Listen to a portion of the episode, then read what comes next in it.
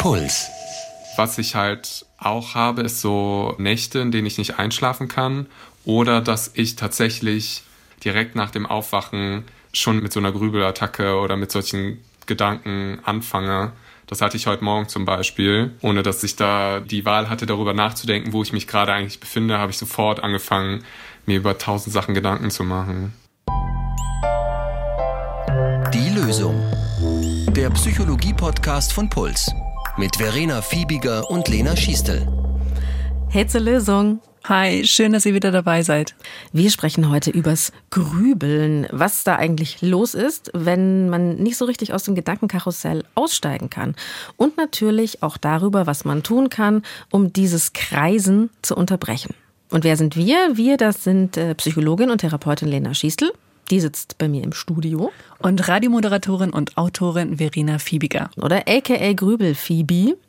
Hat auch meine alte Mitbewohnerin immer zu mir gesagt, du grübelst immer. Und ich bin in dieser Folge ganz froh, nicht allein damit zu sein. Hermann, den habt ihr gerade schon gehört, der grübelt sehr, sehr viel. Und wir beide, Hermann und ich, wir sind auch nicht allein, weil wir haben zu dem Thema Grübeln so ziemlich kann man schon sagen, Lena, oder? Die meisten Zuschriften bekommen. Mhm alle denken wie verrückt nach und kommen zu keinem Ergebnis dabei. Und es haben auch ein paar Leute von euch geschrieben, ist es Corona, dass es vielleicht noch verstärkt, dass ich jetzt irgendwie so viel Zeit mit mir allein verbringe, mir Sorgen mache um die Zukunft, die Gesundheit, die Familie. Aber ich habe auch zum Beispiel mit einer Hörerin telefoniert, die hat gesagt, wenn man zum Beispiel nicht so viele Sachen erlebt, hat man weniger Anlass zum Nachgrübeln. Ich grübel seit Corona weniger. Ja, und der Hermann, der ist auch so ein Kandidat. Man muss aber zu ihm sagen, er hat es mittlerweile schon auch im Griff. Also er kennt sich und die Gedankenschleifen und weiß auch schon viele Strategien, damit umzugehen. Der ist quasi so ein äh, Profi-Lösungshörer, der schon so seine eigenen Ideen mitbringt. Er wollte aber trotzdem gern mit uns sprechen. Hermann ist 28, macht gerade seinen Bachelor in sozialer Arbeit und ich habe ihn erstmal gefragt, wie sich denn sein Grübeln so anfühlt es fühlt sich so an, als sei da ein Fisch, der im Meer schwimmt, dann kommt einer, der frisst den, weil er größer ist, und dann kommt der nächste, der ist noch größer, frisst den, und dann kommt der nächste, der ist noch größer und der frisst den. Also es ist so eine immer wiederkehrende Schleife. Also es passiert im Grunde eigentlich immer wieder dasselbe und da hänge ich sozusagen dann drin. Finde ich ein super Bild. Ich muss ja sagen, ich war diesen Winter so oft so hart im Grübelmodus und echt so festgefahren mit nachts über Zeug nachdenken, dass ich mir echt gedacht habe, vielleicht bin ich jetzt an der Stelle in meinem Leben, da muss ich mir mal wirklich so unter kontrollierter Aufsicht ja irgendwie so LSD reinpfeifen, am besten im Rahmen einer Studie, Trippen unter ärztlicher Anleitung, ja? Kein ist jetzt hier kein flächendeckender Tipp, aber ich bin zu dem Punkt gekommen, vielleicht wird es bei mir was lösen, ja? Einfach mal so ein kleines Schräubchen lockern. Legal natürlich. Ja, und vielleicht auch an dieser Stelle ein kleiner Programmhinweis. Phoebe hat darüber einen Film gemacht, also über die mögliche Anwendung von LSD und anderen Psychedelika in der Therapie.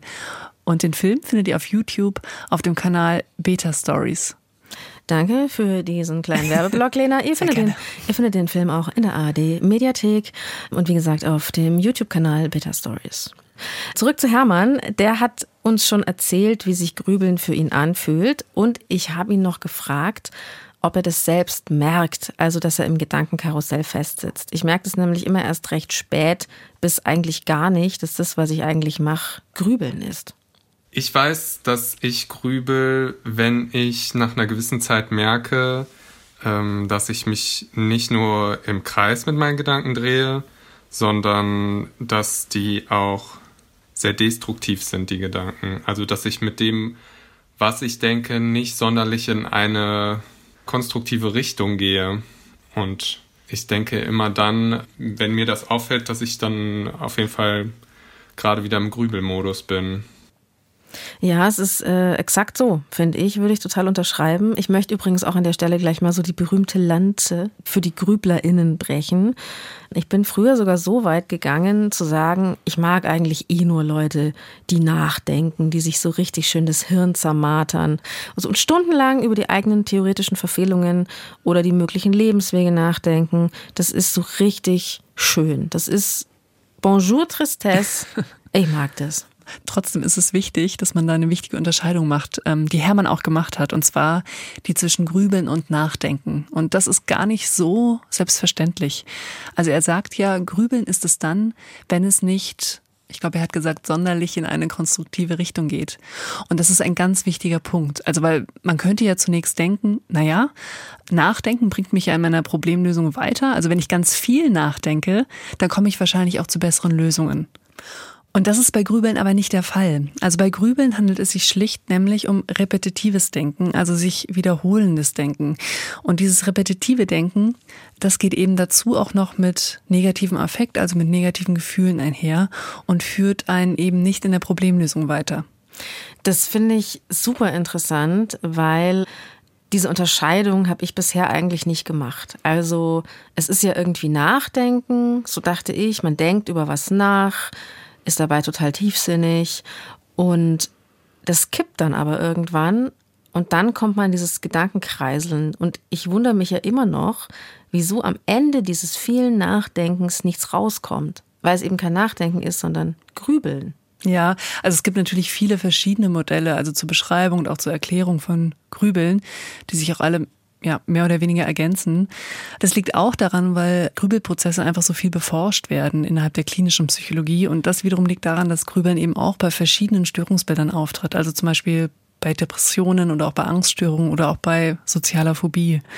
Und deshalb wird Grübeln auch als sogenannter transdiagnostischer Prozess beschrieben. Also das heißt, als ein Prozess, der über verschiedene Störungsbilder hinweg auftritt und sich dabei aber im Erleben, also wie sich eben dieses Grübeln anfühlt und ja, was damit einhergeht, ähm, dass es sich da ähnelt und dass eben Grübeln aber nicht nur Symptom eben eines Störungsbildes ist, sondern selbst auch verursachend, also daran beteiligt ist, dass es überhaupt auftritt oder aufrechterhaltend ähm, eben einer Symptomatik einer psychischen Störung beteiligt ist.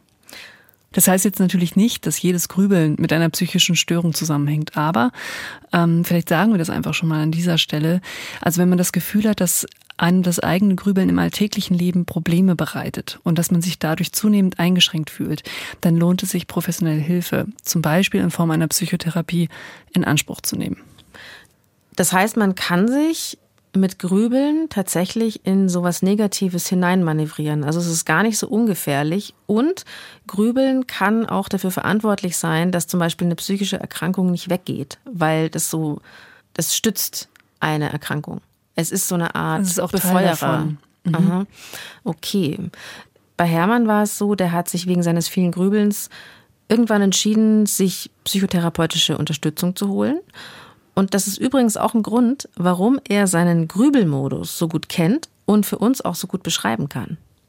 Eine andere Handlung zu machen, das ist dann super schwierig. Also ich merke auch, dass das so anstrengend ist, dass mein Körper halt tatsächlich nichts anderes machen kann, außer dann irgendwie zu sitzen oder zu liegen. Also ich grübel auch nicht, wenn ich irgendwie in Interaktion bin oder wenn ich draußen bin oder so, sondern das passiert meistens dann, wenn ich mit mir alleine bin und dann höchstwahrscheinlich im Bett oder auf der Couch, wenn ich halt liege und mir entweder langweilig ist oder ich gerade körperlich sowieso nichts anderes tue. Ich grübel auch in den gleichen Positionen wie Hermann oder auch äh, tagsüber vorm Rechner oder beim aus dem Fenster schauen und tief in der Nase bohren. das heißt jetzt nicht, dass man einfach so diese Situation auch vermeiden kann. Also ja, wir müssen ja zum Beispiel alle irgendwann einschlafen und wir wachen auch alle irgendwann mal nachts auf. Also es wird sich nicht ganz vermeiden lassen, dann auch in solche Situationen zu kommen. Aber es wird dazu führen, dass ich, wenn ich dann die Situation kenne, wahrscheinlich schneller darauf komme, aha, das, was ich gerade mache, könnte Grübeln sein. Und das ist der erste wichtige Schritt, um dann auch aus dem Gedankenkarussell auszusteigen. Und tatsächlich sind die Situationen, die ihr genannt habt, auch relativ typisch. Also es liegt ja auch quasi in der Natur der Sache, dass wir vor allem dann in unsere innere Gedankenwelt abtauchen, wenn wir ja, also wenn wir im Außen nicht so gefordert sind oder es nichts im Außen gibt, auf das wir unsere Aufmerksamkeit richten können. Ja, genau so eine Situation ist eben das auch beim Einschlafen. Da würde zu der bayerische Küchenpsychologe in mir sagen, Mai, dann gehst heute sporteln. Dann machst du halt einfach so einen richtigen Dauerlauf vorm ins Bett gehen, joggen. Und ähm, ja, bei Hermann hat das nicht so wahnsinnig viel gebracht. Joggen ist zum Beispiel überhaupt nichts für mich, weil, also da sagen immer alle, dass man sich den Kopf irgendwie frei pustet. Bei mir ist das das komplette Gegenteil. Also ich habe auch schon mal angefangen zu joggen, um gegen das Grübeln anzugehen Aber mir fällt, also mir ist aufgefallen, dass ich dadurch, also währenddessen genauso krass grübel, weil wahrscheinlich dieser monotone Ablauf, so zu laufen und immer dasselbe zu machen, das irgendwie befeuert, mich trotzdem auf meine Gedanken zu konzentrieren. Also ich dachte ja, dass wirklich Bewegung jedem hilft. Also ich meine, Joggen, klar, da ist ein bisschen Raum für Selbstgespräch. Aber ich merke bei mir zum Beispiel immer, wenn es anstrengender wird körperlich, dann kann ich schwer über was anderes nachdenken als jetzt die Schmerzen in mir. Deswegen hätte ich jetzt gesagt, vielleicht ist das ja schon mal so eine kleine Zwischenlösung, Sport machen sich verausgaben. Ja, also jetzt ist es halt gerade beim Joggen so, dass du natürlich geistig nicht besonders gefordert bist und in deiner Umgebung jetzt kommt auch an, also ob du im Straßenverkehr joggst oder in der Natur, aber in der Regel gibt's dann auch außerhalb von dir nicht so viele Reize, die deine Aufmerksamkeit eben auf sich ziehen. Ja, eben bis vielleicht zu dem Punkt, wie was du jetzt gesagt hast, bis der Körper schmerzt. Das ist ja quasi auch ein Reiz außerhalb so deiner eigenen Gedankenwelt, der deine Aufmerksamkeit fordert. Und das bedeutet im Gegenzug, also dass währenddessen eben dein Geist nicht an eigenen Gedanken festhalten kann. Hermann wäre jetzt vielleicht mal so der Typ Volleyball, sage ich jetzt mal, oder Hockey. Ja, also ja, ein Gruppensportler, der braucht mehr Reize von außen, dass er aufhört zu grübeln. Also auf jeden Fall lohnt sich eben der Gedanke, also wenn ich merke, dass ich gerade grüble, gibt es etwas, jetzt auch unabhängig von dem Sportthema, gibt es etwas, worauf ich meine Aufmerksamkeit lenken könnte? Und vielleicht mal auch als Gedanke, da liegt natürlich zum einen die Idee auf der Hand, dass ähm, vermutlich viele von uns auch unser Smartphone so als eine Art technische Krücke vielleicht genau dafür verwenden. Also weil einfach ein Smartphone super immersiv ist. Das heißt, Aufmerksamkeits auf sich ziehend oder bindend. Und ähm, man taucht da quasi richtig ab. Und ich glaube, ich glaube, darüber haben wir auch schon in unserer Stressfolge gesprochen. Weiß ich nicht mehr. Was Okay. war da los? Ähm, ich glaube, da haben wir, ja, ich glaube, da haben wir auch beschrieben, dass tatsächlich auch sowas wie immersive Medien nutzen auch so eine Art Betäubungsverhalten sein kann und dass das auch so eine Art Stresssymptom sein kann, wenn man eben bemerkt, dass man ganz viel abtaucht äh, in Medien, dass es eigentlich auch ein Indikator dafür sein kann, dass du gerade gestresst bist. Und es könnte auch ein Indikator dafür sein, dass du ähm, es vielleicht nutzt, um dich von deinem eigenen Grübeln abzulenken. Ja, das glaube ich sofort. Mai ständig. Ganz Tag eigentlich. Ja, ich glaube nicht, dass es so die gesündeste Art ist, damit umzugehen, oder? Also, dass ich mir als Ja. Stimulus von außen so ein Smartphone-Scrolling Also ich, ich habe die Vermutung, dass zumindest, wenn man das versteht, also dass das eben diese Funktion für einen haben kann, also dass es dich vom Grübeln abhält, dass du das eventuell dann wie so eine Art Treppchen nutzen kannst. Also du nutzt das Smartphone, um dich dann zum Beispiel vom Grübeln abzulenken, aber dann müsstest du wiederum einen Schritt weitergehen und dich auch das Smartphone dann zur Seite legen. Und da muss man dann aber natürlich auch ehrlich mit sich sein und, zu, und schauen, ob es tatsächlich funktioniert oder ob man nicht dann eigentlich ähm, beim Smartphone hängen bleibt. Aber ich denke, dass es hilfreich ist, das zu verstehen, dass man sich vielleicht durch eben Instrumente wie das Smartphone, dass, das, dass man das wie so eine Art Krücke benutzt, um sich eventuell vom eigenen Grübeln abzulenken. Und dann müsste man eben noch einen Schritt weitergehen. Und deswegen ist es auf jeden Fall gut, dass man auch mehr Strategien an der Hand hat und um nicht von der Krücke abhängig zu sein. Jetzt sind wir ja schon fast ein bisschen tief eingetaucht. Also, oder sagen wir so, wir haben schon so ein bisschen über Lösungsmöglichkeiten gesprochen, die aber leider Gottes nur kurzfristig und keine langfristigen sind. Was mich erstmal noch interessieren würde, ist, was so die Klassiker des Grübelns sind. Also über was grübeln Menschen am meisten nach? Klar, das kann natürlich auch der Haarschnitt sein. Wie soll ich mir jetzt die Haare machen, nachdem ich Monate nicht mehr beim Friseur war? Es können aber natürlich auch die großen Themen des Lebens sein. Also wir hatten zum Beispiel eine Hörerin, die hat gesagt, ich denke drüber nach, ob ich vielleicht bald eine Familie gründen soll. Und dann sitze ich an meinem Tischchen und dann denke ich mir, ja, okay, aber warum kriegen Menschen überhaupt Kinder? Und was ist es ja eigentlich für eine Welt? Und dann geht's gleich ins große Ganze. Und natürlich können einen bei den kleinen wie großen Fragen Freunde, Verwandte, die Familie so als GesprächspartnerInnen vielleicht ablenken. Und andererseits liegt aber, glaube ich, auch genau da oft so ein Grübeltrigger. Also die zwischenmenschliche Interaktion. Das ist doch überhaupt auch was, wo viel gegrübelt wird. Bei Hermann ist es auf jeden Fall so. Da mache ich mir viel Gedanken darüber, wie ich bei Menschen ankomme, wie ich bei Menschen agiere oder wie ich in meinen Beziehungen, entweder zum Partner oder zu Freunden, zur Familie, ob ich da Sachen richtig mache, ob ich mich richtig verhalte und so. Wo ich rausgehe und mir so denke, okay, da hättest du jetzt irgendwie cooler reagieren können oder da hättest du schlagfertiger sein können. das steigert sich dann halt auch manchmal dann in richtig heftige Grübelattacken, dass ich dann irgendwie da so festhänge und dann halt tatsächlich auch eher schlecht von mir selber denke. Das, was Hermann beschreibt, kenne ich extrem gut. Du willst eigentlich einen netten Nachmittag haben mit Leuten, triffst dich und danach grübelst du die ganze Zeit nach, weil entweder hat irgendjemand was gesagt, was dich zum Nachdenken bringt, du hast dich irgendwie verhalten, was du nachher blöd findest. Ja, also grundsätzlich sind soziale Situationen, kann man fast schon sagen, Grübel prädestiniert. Also, weil Themen, über die wir nachgrübeln, sind ja in der Regel eh nicht wirklich abschließbar. Und wenn wir uns mit sozialen Situationen gedanklich beschäftigen, dann legt das quasi noch eine Schippe drauf, weil da eben zusätzlich noch andere Personen beteiligt waren und in deren Köpfe wir ja nicht schauen können. Das heißt, da kann man nur spekulieren. Das ist furchtbar, weil man müsste es eigentlich dann sofort klären. Also eigentlich müsste man dann sofort anrufen und sagen, hallo, also fandst du mich jetzt da genauso blöd wie ich mich? Ähm, Beispiel ist ja auch immer so, du bist in der Gruppe und ähm, sagst irgendwas und denkst dir im Nachgang, war das jetzt witzig? Nee, es war, war super unwitzig. Wie unwitzig war das bitte, was ich da gesagt habe? Und warum sind alle so witzig, nur ich nicht? Und warum bin ich der humorloseste Mensch aller Zeiten? Will überhaupt irgendjemand mit mir befreundet sein? Und wie wird man eigentlich schlagfertig? Gibt es da so ein Buch dazu? Und dann fange ich an zu googeln. Schlagfertig werden in drei Tagen. Irgendwie. Aber okay, aber der Teil, das ist äh, eigentlich wieder so sehr konkret. Und äh, also, aber du hast es eigentlich total schön vorgeführt gerade. Also, weil typische Grübelgedanken haben eben so, ja, man nennt das hohen Selbstbezug. Also man startet eventuell als Ausgangspunkt von den Gedanken bei der sozialen Situation ist dann aber relativ schnell bei sich selbst und beim eigenen Verhalten und ob das jetzt richtig war und was das über einen als Person aussagt. Und man wird auch meistens in der Auseinandersetzung mit sowas dann immer abstrakter. Und statt was würde ich mit dem, was ich jetzt heute weiß, zum Beispiel, oder was ich irgendwie daraus geschlossen habe, würde ich in Zukunft was anderes machen, also sich irgendwie eine konkrete Frage zu stellen, fragt man sich eben, heißt das, dass ich ein humorloser Mensch bin insgesamt so. Also man wird dann auch in der ähm, gedanklichen Beschreibung immer generalisierender und abstrakter. Eine Hörerin hat es auch so beschrieben, wo keine Probleme sind, da mache ich dann welche. Also durchs Grübeln mache ich dann mir Probleme, die in meinem Kopf stattfinden. Und ich glaube, was das Fatale an der ganzen Sache ist, also jetzt gerade an diesem zwischenmenschlichen Bereich, dass wahrscheinlich oft so ganz bisschen was dran ist. Also man hat vielleicht nicht den größten Gag gemacht. Oder ich hatte es diese Woche ganz stark, ich habe mich mit Leuten verabredet. Dann hatte man eine Uhrzeit ausgemacht, aber nicht an einem bestimmten Ort, sondern wir treffen uns lose an der und der Waldlichtung.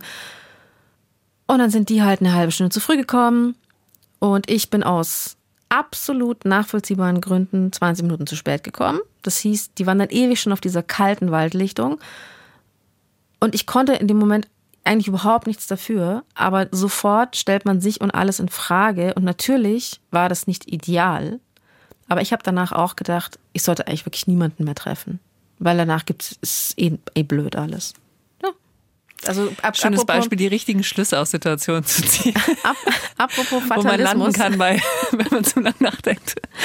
Schrecklich. Also aber hohen Selbstbezug, das merke ich mir. Also es geht da dann nicht unbedingt nur um alle anderen, sondern ja. wie sehe ich mich in der Welt. Ich, genau, ich habe das jetzt auch gesagt, um eben ein bisschen was an die Hand zu geben, wie man eben Grübelgedanken erkennen kann. Und die zeichnen sich eben dazu aus, dass sie sich in der Regel auf einen selber beziehen und dass sie meistens relativ abstrakt sind. Und äh, das wiederum im Umkehrschluss gibt dann auch Hinweise, was man tun kann, um dagegen was zu tun. Also nicht zu so abstrakt über Themen nachdenken, sondern besser konkret und auch eher, wenn dann aufs eigene Verhalten und auch auf das konkrete Verhalten in einer Situation zu schauen, statt globale Gedanken über sich als Person. Wichtige Frage ist ja auch, war man schon immer so? Ja, also war man, ist man als Grübler auf die Welt gekommen oder als Grüblerin oder hat sich das irgendwie mit der Zeit so ergeben? Ich war zum Beispiel schon so ein nachdenkliches Kind, glaube ich. Bei Hermann war das anders. Der hat sich als recht wild und quirlig bezeichnet. Er hat mir aber erzählt, dass es wahrscheinlich so ein ich weiß nicht, ob es der, Auslöser war, aber dass es eine Sache in seinem Leben gibt, die ihn vielleicht mehr zum Grübler gemacht hat. Also ihm war schon in der Grundschule klar, dass er auf Jungs steht. Und eigentlich war das für ihn überhaupt kein Problem, weil für ihn war das so. Und dann kam er aber so in die Pubertät und auf eine andere Schule und dann wurde es grübelig. Ich habe beim Wechsel in die weiterführende Schule gemerkt, dass so wie ich bin, also so wie ich mich fühle, dass ich mich selbst eigentlich nicht in Frage gestellt habe, aber ich gemerkt habe, dass mein Umfeld auf einmal das total in Frage stellt oder das als eine Beleidigung benutzt, also das Wort schwul oder Schwuchtel oder so ständig gefallen ist, weil ich halt auf einer rein jungen Schule war und das halt einfach so benutzt wurde, ohne weiter darüber nachzudenken, was das eigentlich ist oder was das eigentlich bedeutet. Sein Umfeld hatte also ganz starken Einfluss darauf, wie frei sich Hermann in dieser Zeit der Pubertät fühlen konnte. Und das ist natürlich gerade in der Phase der Selbstfindung im Leben eine krasse Belastung. Und es macht mich auch wütend, dass der Begriff schwul als Schimpfwort verwendet wird auf dem Pausenhof nach wie vor und dass es da gang und gäbe ist. Ja, wieso soll man das dann, soll man das nicht sagen? Es hat aber natürlich einen Einfluss auf uns und jetzt gerade im Fall von Hermann, es hatte einen Einfluss auf ihn, wie Worte verwendet worden sind. Und wir haben dazu auch schon ganz ausführlich in unserer Genderqueer-Folge gesprochen und ähm, weil wir jetzt hier an der Stelle nicht tiefer einsteigen können in die komplette Problematik rund ums Outing, weil es einfach nochmal ein eigenes Thema ist, empfehlen wir allen daran Interessierten von euch zwei Folgen des Puls LGBTIQ Sternchen Podcast Willkommen im Club und zwar Episode 29 Schule kein Safe Space für Queerios und Episode 31 How to Coming Out. Diese Tipps könnten euch beim Coming Out helfen. Für Hermann war das auf jeden Fall eine Zeit, in der sich sein Grübeln verfestigt hat. Ich hatte in der Oberstufe eine sehr krasse Phase, ich habe mit meinem ersten Nebenjob angefangen und das war kurz vorm Abi. Und das war für mich irgendwie alles zu viel. Ich war noch ungeoutet, dieser erste Job, dann die ganzen Prüfungen, die anstanden und das hat mich halt voll aus der Bahn geworfen. Ich glaube, das war der Zeitpunkt in meinem Leben, an dem ich am krassesten gegrübelt habe. Stress und Druck also alles, was von außen einen so wahnsinnig anstrengt, kann Grübeln befeuern. Und natürlich auch Lebensentscheidungen. Wir haben ja schon gesagt, was befeuert Grübeln? Alle Arten von zwischenmenschlichen Interaktionen, Nachdenken über. ja, nicht alle. Alles, alles. Dann natürlich Zukunft. Ich liebe dich. Was? Zukunft, das große Ganze, also quasi die großen menschlichen Fragen. Aber, und das hat hier Hermann jetzt auch ganz schön beschrieben, extremer Stress und Druck von außen. Das kann Grübeln auch total befeuern. Und er hat mir von einer Situation erzählt, die ihn wahrscheinlich auch echt in Stress gebracht hat und in Druck. Ein Ex-Freund von ihm hat sich gemeldet und hat angefragt, ob man nicht doch wieder zusammen sein könnte.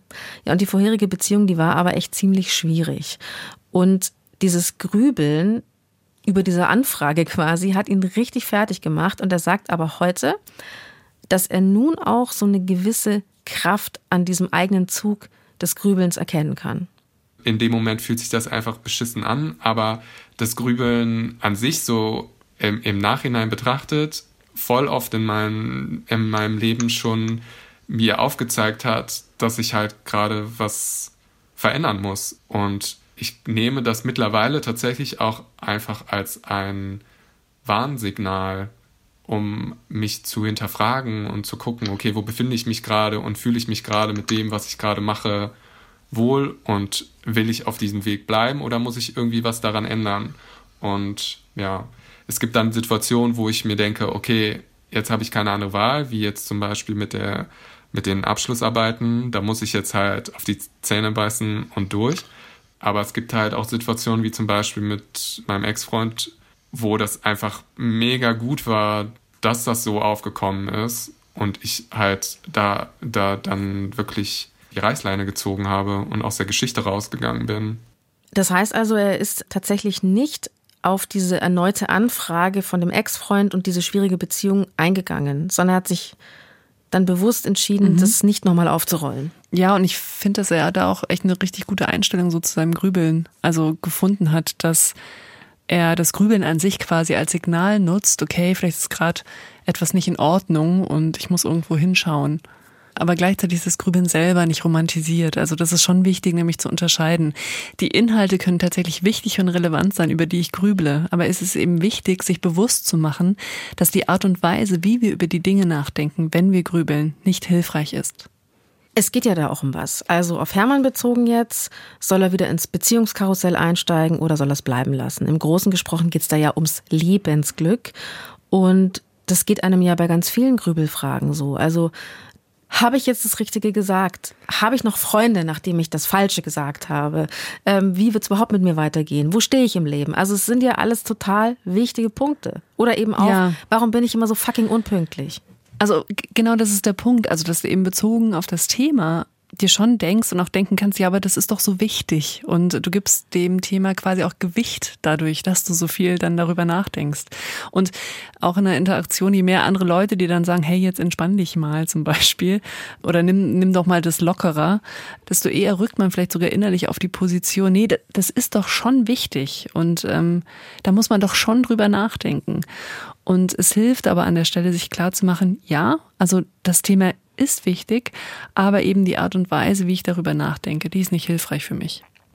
Hermann ist da für sich zu einem Schluss gekommen. Und zwar, wenn es bei meinem Grübeln um Dinge geht, die zum Beispiel schlicht erledigt werden müssen. Also, er liegt die halbe Nacht wach, weil er so viele To-Dos hat, Hausarbeiten, ich komme mit allem nicht zu Rande.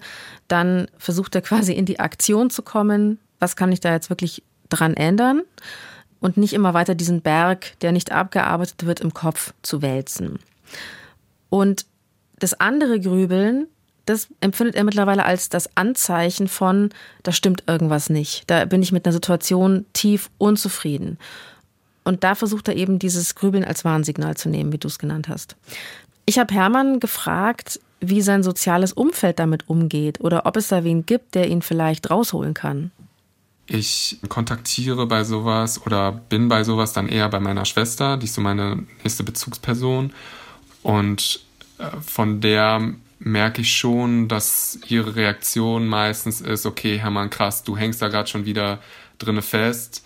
Wir machen jetzt einfach mal was anderes. Und dann bringt sie mich auch dazu, mich irgendwie mit irgendwas anderem zu beschäftigen, sei es durch gemeinsam Kochen oder dass man halt einfach in Aktion kommt. Und wenn ich immer wieder versuche, mit diesen Gedanken anzufangen, stoppt sie das und unterbindet das und sagt, okay, Hermann, wir haben eigentlich eben gesagt, dass wir nicht mehr darüber reden. Das ist ja gut. Es gibt eine Schwester. Die, ja, nett, die nett ist. Voll gut. Also voll schön, dass das so gut funktioniert und dass, ähm, ja, seine Schwester ist da so ein, so ein externer Gedankenstopp. Das gibt es auch als Technik, also für sich selbst, also dass man zum Beispiel ein Gummiband am Handgelenk haben kann oder in eine Zitrone beißen oder einen anderen intensiven Reiz irgendwie haben, was eben dazu dient, dass die Aufmerksamkeit auf diesen Reiz geht. So ähnlich auch das, was wir vorhin beim Sport besprochen haben. Ähm, und eben, dass man aus seiner Gedankenwelt rauskommt. Und das ist genau das, was sie in dem Moment macht, wenn sie sagt, hey du Hermann, wir haben doch gesagt, wir reden darüber nicht, wir machen jetzt was anderes. Und was noch mit diesem Gummiband, das schnippt man dann so, oder ja, wie? genau. Und das muss dann ein hartes Gummiband sein, nicht nur so ein weichen äh, Scrunchy? Scrunchy, nicht crunchy. Vielleicht hilft auch ein sehr schöner Reiz. Ich kenne es oft mit eben intensiven, leicht auch aversiven Reizen, weil es eben nochmal einen Tacken einfacher dann ist, weil du halt dann automatisch eben bei dem Gefühl bist oder bei dem Sinneserleben eben von dem Reiz und bist dann eben nicht mehr bei deinem Gedanken. Dann hat Hermann noch eine weitere Strategie. Und zwar geht es da darum, dass man nicht nur für sich hingrübelt, sondern sich ganz bewusst hineinbegibt ins komplette Übertreiben von einem Gedankengang was ich tatsächlich öfters, weil ich das von mir selber kenne, bei Freunden sage, die sich halt in sowas Dramatisches reinsteigern, dass ich das halt auch so formuliere. Okay, cool. Jetzt hast du Worst-Case-Szenario mal durchgespielt. Jetzt kannst du ja Best-Case-Szenario durchspielen und dann nimmst du einfach den Mittelweg. Dann weißt du, dass es richtig läuft. Und äh, das ist vielleicht auch ein guter Plan. Hermann hat zudem auch noch gesagt, dass er sich auch immer irgendwie versucht klarzumachen, so dass es einfach total unbedeutend ist. Und das heißt natürlich nicht, dass jetzt ein Problem kein Problem ist, mhm. sondern dass man sich vielleicht so ein bisschen in der eigenen Unbedeutsamkeit im Vergleich zum großen Universum, dass man sich da so einen Bezug setzt und sagt, okay, das ist jetzt mein Grübelgedanke, ich habe jetzt da vielleicht irgendwas nicht ganz super intellektuelles gesagt, wo sie alle über den Bänken lagen vor Lachen, weil sie es so geil fanden. Aber was bedeutet das wirklich? Eigentlich ist es nicht so wichtig. Es ist nicht so. Es interessiert eigentlich niemanden. Und funktioniert nicht immer, aber ich versuche es auch manchmal. Welcher Gedanke helfen kann, ist dieses, die Tatsache, dass ich überhaupt jetzt darüber nachdenke, spielt das irgendeine Rolle für die Welt oder auch am Ende für mich, weil wir eben auch schon gesagt haben, dass eben das Nachgrübeln einem in der Regel auch tatsächlich nicht weiterhilft und ich gebe Dingen keinen Wert, einfach nur darüber, dass ich über sie nachdenke, wenn ich in meinen Gedanken nicht weiterkomme. Also auch der Gedanke kann helfen, sich davon ein bisschen zu distanzieren. Ich finde irgendwie schön, dass er jetzt darin auch andere so unterstützen kann. Es gibt noch eine Strategie, und zwar, die hilft bei dem Gefühl, wenn so die To-Dos des Lebens einen erdrücken. Was mir aber auch hilft, ist auf jeden Fall, wenn ich zum Beispiel mal nachts aufwache oder merke, okay, ich hänge hier in diesem Strudel fest, dass ich mir aufschreibe, worüber ich nachdenke und dass ich dann feststelle, okay, es fühlt sich an wie 10.000 Sachen, aber eigentlich sind es nur zwei oder drei. Und das beruhigt mich auf jeden Fall dann. Einfach abends kurz, das habe ich schon, das sage ich doch in jeder, sage ich doch in jeder Folge mittlerweile, dass ich mir ins Telefon so To-Dos, die ich machen muss, notiere, damit ich nicht nachts wach liege ja. und drüber nachdenke, wie diffus viel ich zu tun habe, sondern was ist machbar am nächsten Tag, die drei Sachen schreibe ich auf und dann halte ich mich im Gehirn daran. Äh, ja, und also es lohnt sich auf jeden Fall auch Verschiedenes auszuprobieren und auch eben zu schauen, also welche Strategie eignet sich jetzt zum Beispiel eben im Speziellen für nachts und welche tagsüber.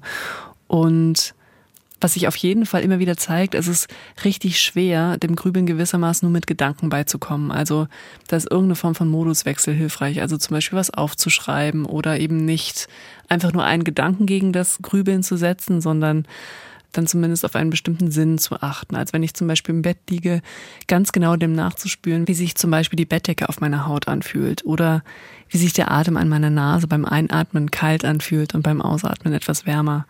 Und diese Aufmerksamkeitslenkung kann man einüben. Das braucht aber auch ein wenig Zeit. Also ich muss es einüben, damit ich es dann auch in einer konkreten Grübelsituation gut anwenden kann. Aber wenn ich das über ein paar Wochen täglich mache, also zum Beispiel so eine Aufmerksamkeitsfokussierung einzuüben, wird es mit der Zeit auch in Grübelsituationen leichter möglich, dass ich es dort einsetze. So, jetzt haben wir viele Punkte angesprochen, sicher nicht alle. Deshalb, wenn ihr euch in eurem Grübeln nicht besprochen fühlt, dann schreibt uns gern noch mal oder auch wenn ihr teilen wollt, was für euch gut funktioniert hat. Und danke an dieser Stelle wirklich ganz herzlich allen HörerInnen für die Anregungen zu dieser Folge im ja. Vorfeld. Kannst du bitte für uns nochmal so die wichtigsten Punkte in einer Lösung zusammenfassen, um dieses Gerübeln einzufangen? Jetzt ist nicht jedes Grübeln therapiebedürftig, aber die Techniken, die wir hier besprechen, sind vor allem aus dem Bereich der kognitiven Verhaltenstherapie und natürlich auch dann nützlich. Vor allem auch, wenn man bedenkt, dass man eben das eine oder andere erstmal einüben muss, bevor man es quasi in Aktion gleich anwenden kann. Und die gute Nachricht ist, es gibt viele erprobte Techniken und wir haben auch hier nur einen kleinen Ausschnitt besprochen. Das heißt, vielleicht muss man auch das erste, das eine oder andere einfach mal ausprobieren. Vielleicht hat das noch nicht geklappt, aber dann kann man eben was anderes versuchen. Und eine Sache, ich glaube, die haben wir heute noch nicht besprochen, was man mit den verschiedenen Strategien auch machen kann, ist konkrete Wenn-Dann-Pläne zu machen. Also dass wenn ich zum Beispiel weiß, in manchen Situationen neige ich besonders zum Grübeln, dass ich auch ganz konkret ausformuliere, okay, wenn ich in der und der Situation wieder bemerke, dass ich grübel, dann werde ich diese Strategie anwenden und das auch tatsächlich einmal aufzuschreiben. Das wird es sehr viel wahrscheinlicher machen, dass ich dann auch in der konkreten Situation daran denke und auch konkret was gegen mein Grübeln unternehme. Und was auch in der Situation dann helfen wird, ist, dass man gleichzeitig aber auch eine liebevolle innere Stimme dazu entwickelt und dass man sich nicht noch zusätzlich darüber ärgert, dass man gerade grübelt, wenn man sich beim Grübeln ertappt hat, sondern dass man sich da eben eher denkt, ah, okay, ist ja interessant, jetzt grübel ich schon wieder ein wenig, was könnte ich denn machen? Also, dass man nicht noch irgendwie so ein Schuldgefühl oder so ein Ärger über das Grübeln noch dazu lagert. Und dann ist eigentlich der wichtigste Schritt eben dieses Grübeln von Nachdenken unterscheiden. Also wenn ich merke, ich bin in Gedanken, dann kann ich mir zum Beispiel auch ganz konkret einen Timer stellen, irgendwie auf meinem Handy und den zwei Minuten laufen lassen. Und dann lasse ich auch meine Gedanken ungefähr zwei Minuten laufen. Aber dann, wenn das Signal kommt, dass ich mir dann die Fragen stelle, habe ich jetzt in der Zeit etwas verstanden, was ich vorher noch nicht verstanden hatte? Oder habe ich etwas in einem neuen Licht gesehen? Habe ich eine Idee bekommen, was ich zukünftig anders machen könnte und mich der Lösung näher bringt? Oder fühle ich mich besser? Und wenn ich keine dieser Fragen mit Ja beantworte, dann ist es Grübeln. Und ähm, ich kenne übrigens diese Übung, kenne ich aus dem schönen Buch ähm, von Theismann und Kollegen Kognitive Verhaltenstherapie depressiven Grübelns. Und dann kann ich auch in so einer Metaperspektive mir natürlich die Frage stellen, möchte ich mich mit diesem Thema gerade auseinandersetzen? Wenn ich sage, ja, ich, also, obwohl ich vielleicht sogar festgestellt habe, das hat irgendwie so Grübelcharakter, ich möchte mich aber damit auseinandersetzen, schaffe ich es denn wenigstens, also das so abstrakte Fragen in konkrete Umsetzungsfragen zu übersetzen? Also schaffe ich es auf eine Art und Weise, über das Thema nachzudenken. Also, dass ich mir zum Beispiel statt warum Fragen eher wie Fragen stelle zu einem Thema, dass ich es also versuche, möglichst zu konkretisieren. Und ich kann mich auch fragen, kann mich vielleicht jemand in meinem Umfeld unterstützen, von dem oder der ich auch Unterstützung annehmen kann in Bezug auf das Thema? Das finde ich auch wirklich einen wichtigen, aber auch schwierigen Punkt, das umzusetzen, weil das Grübeln ist ja nichts Liebevolles, was man damit sich tut. Das ist ja sich das Hirn zermartern, meistens eben sich dabei selber noch schlecht reden und sich irgendwie in der Situation noch schlechter fühlen, als es der Realität entsprochen hat, mit hoher Wahrscheinlichkeit. Und da dann sich zu sagen, hey, das kennen wir doch schon. Ja. Das ist jetzt die Grübelei, die wiederkommt. Das ist jetzt so die Art und Weise, wie ich damit umgehe. Aber ich bin kein schlechter Mensch. So, ne? Ja, also das ist eben, echt schwierig, aber wichtig. Also ist es, weil man könnte ja Gefahr laufen, in dem Moment, wo man dann merkt, okay, jetzt habe ich auch schon wieder gegrübelt, dann noch eine schlechte Emotion draufzulagern auf das eh schon schlechte Gefühl, das durch das Grübeln entsteht. Und davor kann man sich bewahren, indem man sagt, okay, ja, stimmt, das kenne ich doch schon. Grübelfibi ist wieder da. Und dann gibt es noch weitere Techniken, wie zum Beispiel Gedankenstopp. Ähm, darüber haben wir ja auch gesprochen. Was auch manchmal helfen kann, ist, dass man einfach seinen Körper in eine andere Position bringt, also tatsächlich kurz aufsteht, sich aufrichtet. Es gibt auch etwas, das nennt sich Grübelaufschub. Das kann auch helfen, dass man sagt, okay, ich gebe mir zu einem ganz bestimmten Zeitpunkt am Tag auch Zeit, 15 Minuten zu grübeln, setze mir auch da einen Timer. Aber außerhalb dieser Zeit versuche ich auch wirklich nicht zu grübeln. Und tatsächlich können auch Imaginations- und Meditationstechniken helfen. Und dazu haben wir auch mal eine Coaching-Folge gemacht, und zwar die haben wir, hieß die Imagination. Da haben wir auf jeden Fall eine so Blätter im Flussübung auch eingesprochen. Und wenn ihr mögt, hört gerne mal rein. Und wie gesagt, vieles muss man einfach ausprobieren und dann jeweils auch ein paar Wochen am Ball bleiben. Und wenn es aber auch dann noch nicht ausreichend nützt, was anderes ausprobieren. Die Grüblerin in mir grübelt darüber nach, ob sie das umsetzen kann und wenn ja, wie das funktionieren soll. Ich glaube aber, es ist. Phoebe ist ein bisschen geplättet. Ich bin ein bisschen mit, ein, mit einer Sache anfangen. Eine eine, das ist auch immer so ein bisschen überfordernd, glaube ich, wenn wir immer so eine ganze Reihe an Sachen hier besprechen. Und wie gesagt, manches muss man auch erstmal eine Weile ausprobieren, um so richtig abschätzen zu können, ob das was für einen wäre. Und wenn man aber dann auch merkt, nee, es wirkt nicht so richtig oder es wirkt gerade nicht mehr, dann einfach was anderes ausprobieren. Und das heißt, gerade bei Grübeln ist es so, da gibt es nicht die eine Technik, sondern du kannst verschiedene Sachen ausprobieren und vielleicht passt einfach eine Sache, funktioniert vielleicht und die andere halt nicht. Und dann ist es aber auch nicht schlimm, wenn man die nicht macht. Darum geht es nicht, den Katalog abzuarbeiten, sondern vielleicht irgendwas zu finden, was einen rauszieht. Hm.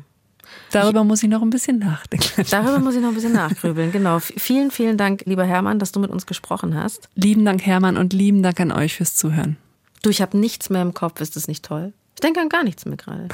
das ist, da ist nur Stille. Da Was ist denn nichts. passiert? Das ist großartig. Ich habe alle Techniken auf einmal in mein Gehirn gelassen. Yeah. Die Redaktion hatten Maria Christoph und Alexander Loos. Feedback und Themenvorschläge schreibt ihr bitte an die.loesung.br.de oder ihr schickt uns eine Sprachnachricht an 0151 12 18 und viermal die 5. Und wenn es euch gefällt, freuen wir uns, wenn ihr uns ein Abo da lasst und über eine Bewertung bei dem Podcatcher eurer Wahl. Es gibt nicht die Lösung. Jeder strauchelt so gut er kann. Puls. So, und für alle von euch, die noch dran geblieben sind, weil sie noch das Outro von unserem Podcast hören wollten und natürlich die Absage und jetzt gerade auch schon Sternchen bei dem Podcatcher der Wahl also gelassen vielen Dank, haben. dass ihr so lange dabei bleibt. Es gibt jetzt noch ein kleines Osterei, sagt man doch, Easter Egg hinten dran. Ähm, wir haben eine kurze Atem-Achtsamkeitsübung für euch in der Tradition unserer allerersten Coaching-Folgen. Da haben wir das nämlich auch so gemacht. Da konntet ihr während der Folgen direkt mitmachen. Und das heißt auch, wenn ihr jetzt keine Zeit habt und euch denkt, danke für das Easter Egg, brauche ich überhaupt nicht, dann ciao. Aber wenn ihr noch dranbleiben wollt, dann könnt ihr jetzt quasi hier nochmal so eine kleine Übung mitmachen. Und ähm, ihr braucht insgesamt fünf Minuten Zeit jetzt noch und einen bequemen Sitzplatz. Man kann die Übung prima in einer Mittagspause machen oder auch einfach am Abend vor dem Einschlafen gehen. Wichtig ist nur, dass ihr in der Zeit nicht gestört werdet und dass ihr euch nicht beobachtet fühlt. Und jetzt übergebe ich an dich, Lena. Vielen Dank. Nimm eine bequeme Körperhaltung ein. Du kannst deine Augen schließen oder dir einen Punkt im Raum suchen, auf den du bequem deinen Blick richten kannst. Nun spüre erst einmal dahin, wo deine Füße Kontakt mit dem Boden haben.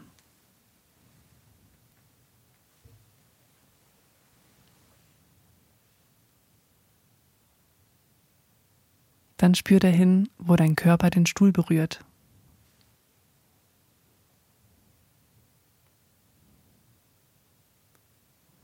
Und wo diese Berührung wieder aufhört.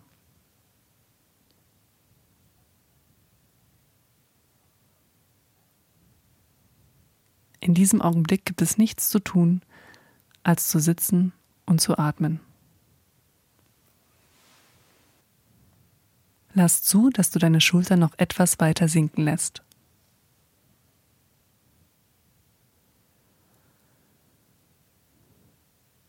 Lass zu, dass du noch ein wenig schwerer in deinem Stuhl wirst.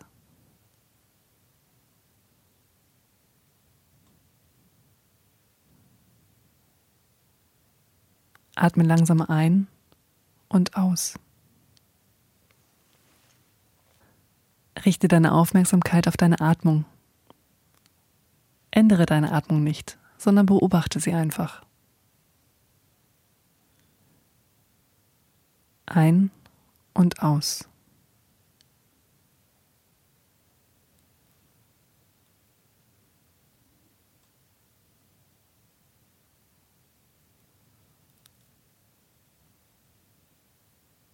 Beobachte, wie dein Atem in dich hinein und aus dir hinaus fließt.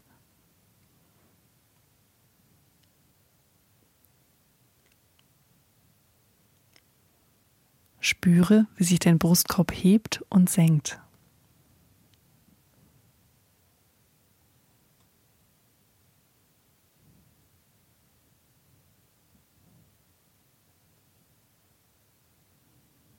Wie sich deine Lunge mit Luft anfüllt und Raum nimmt und dann wieder kleiner wird.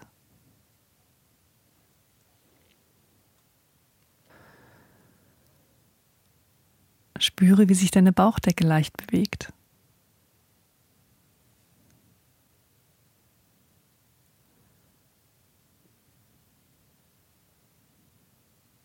Wenn deine Gedanken irgendwo hinwandern, gar kein Problem. Nimm es einfach wahr, lass die Gedanken wie Wolken an dir vorbeiziehen und kehre langsam zu deiner Atmung zurück.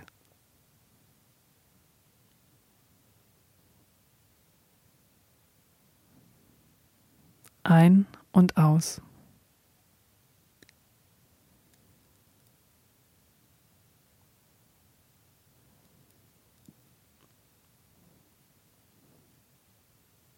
Spüre, wie die Luft durch die Nase in deinen Körper strömt, wie sie beim Einatmen an deiner Nasenspitze ein wenig kälter ist und ein wenig wärmer, wenn du ausatmest. Ein und aus.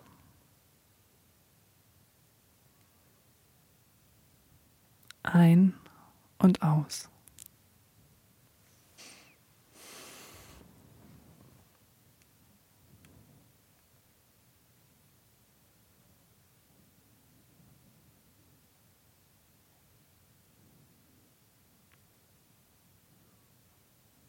Langsam weitest du wieder deine Aufmerksamkeit. Du spürst wieder, wo deine Füße Kontakt mit dem Boden haben. Du spürst, wo dein Körper den Stuhl berührt. Und wenn du willst, kannst du dich jetzt kurz strecken oder gähnen. Willkommen zurück und lieben Dank fürs Mitmachen. Tschüss. Mach's gut.